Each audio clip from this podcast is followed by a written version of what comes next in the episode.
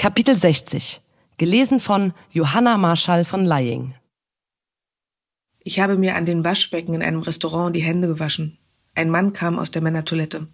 Er wollte links neben mir seine Hände waschen. Da der Wasserhahn nicht ging, wechselte er auf meine rechte Seite.